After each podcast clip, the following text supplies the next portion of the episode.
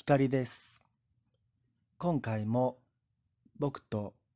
一緒におしゃべりしている気分で10分間お楽しみください。今日僕は楽天の通販でボールペンでできるイラストの本なぞって書いたりして練習ししながらイラストが上達するっていう本を見つけて注文してみました。インスタグラムでは僕は塗り絵を色鉛筆であの描いてたまにアップしているんですがボールペンでできる、まあ、鉛筆でもできるイラストもう少しやってみようかなと思いまして簡単なものからできそうなものを少しこう一つ二つ本を買ってみました。長続きすればいいなって思ってます。今回の右から左へのエピソードは僕が普段聞いている YouTuber さんのお話です。エリート街道を捨ててみたっていうキャッチコピーで YouTube のチャンネルを運営していらっしゃるユージさんっていう方がこんなことをおっしゃっていたんです。ユージさんはご自身が京都大学そして大学院を卒業して良かったことがいくつかあるとおっしゃっていてその中で人生がコンテンツ化したっていう言葉があったんですね。京都大学を出たことによってその後の人生のあらゆる場面で希少性のあるまあ、うん、体験ができたといいますか京都大学出身だからこそ人から見た時に面白いとかコンテンツうん注目されるようなそういうこうことが多か多いそうなんですね。例えばその後大学卒業後の就職活動だとかインターンシップの経験だとかその後 YouTube を YouTube で発信していることそれらすべて京都大学という場所まあそういう、うん、難関大学を卒業したからこそすべてが情報発信のネタになるっていうふうなことをおっしゃってたんです。その話を聞いて僕はすごいなって思いつつ聞いていました。で、僕は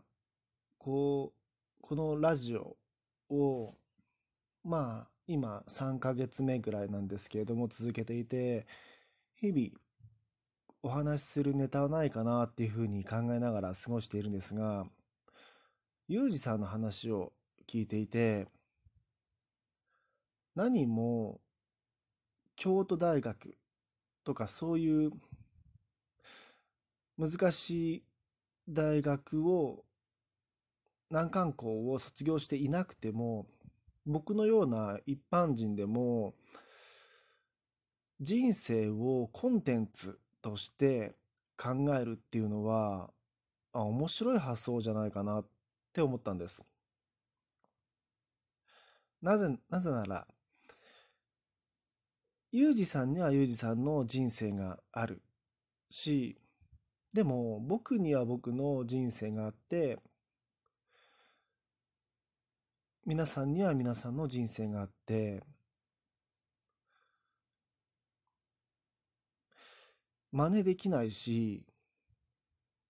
一回きりだし、自分だけの人生だから、うん、自分にとっては大したことないとか、普通って思ってることでも、他の人から見ると面白いとか、すごいって思えることってあるんじゃないかなって思うんです。そういう視点で眺めてみると面白いんじゃないかなっていうふうに今予想しているんです。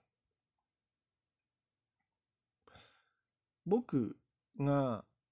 お話を聞いていて面白いなと思うのは、例えば会社員の方のお話ですね。僕は会社勤めに挫折している人間なので、会社員っていうものを例えば10年とか20年とか、もしくは定年退職まで続けた人っていうのは、仮にその方がご自身では大したことないと思っていたとしても、僕からすればものすごい大したことなんですよね。すごいなって思うから、だからその会社員の例えばその時に経験したこととか考えたことっていうのは僕からしたらとても興味のあるコンテンツですね。ユージさんのように京都大学とか東京大学とかそういったエリート校を出出身校として持っているっていうのも面白いと思います。まあ、僕にとってはその会社員も難関大学もどちらも経験がないことなので僕にとってはどちらもああ面白い、うん、話のネタコンテンツだよね内容のある情報だよねって思うんです。だからもしかしたら逆に僕にとっては例えば、まあ、たびたび話してますが、こう体、体調を崩したこととか、逆に僕は、あの、退職した、その、会社を途中で挫折して辞めた人間ですし、そうだな、あと、スポーツはそれなりに、まあまあ、うん、得意な方だったし、最近だと暇があればお散歩ばっかりしています。で、もしかしたらこういう僕にとっては何でもないこととか仮に忘れたいと思っているような記憶であったとしてもそれを話したり発信することが人によっては有益ですねって言ってもらえる可能性があるんじゃないかなって思ったんです。だからユージさんの YouTube でこう聞いた人生のコンテンツ化ってすごい面白い言葉だなって思ったわけです。みんな、なんていうかみんなと同じ人生って存在しないですよね。そう、だから例えば僕には子供がいないので、子育てしている方の情報もコンテンツです。ま、だから僕には子供がいないから、つまりは孫もいないわけですよね。そういったことを考えていくと、こう情報を発信するネタって無限の広がりを見せるんじゃないかなっていうふうに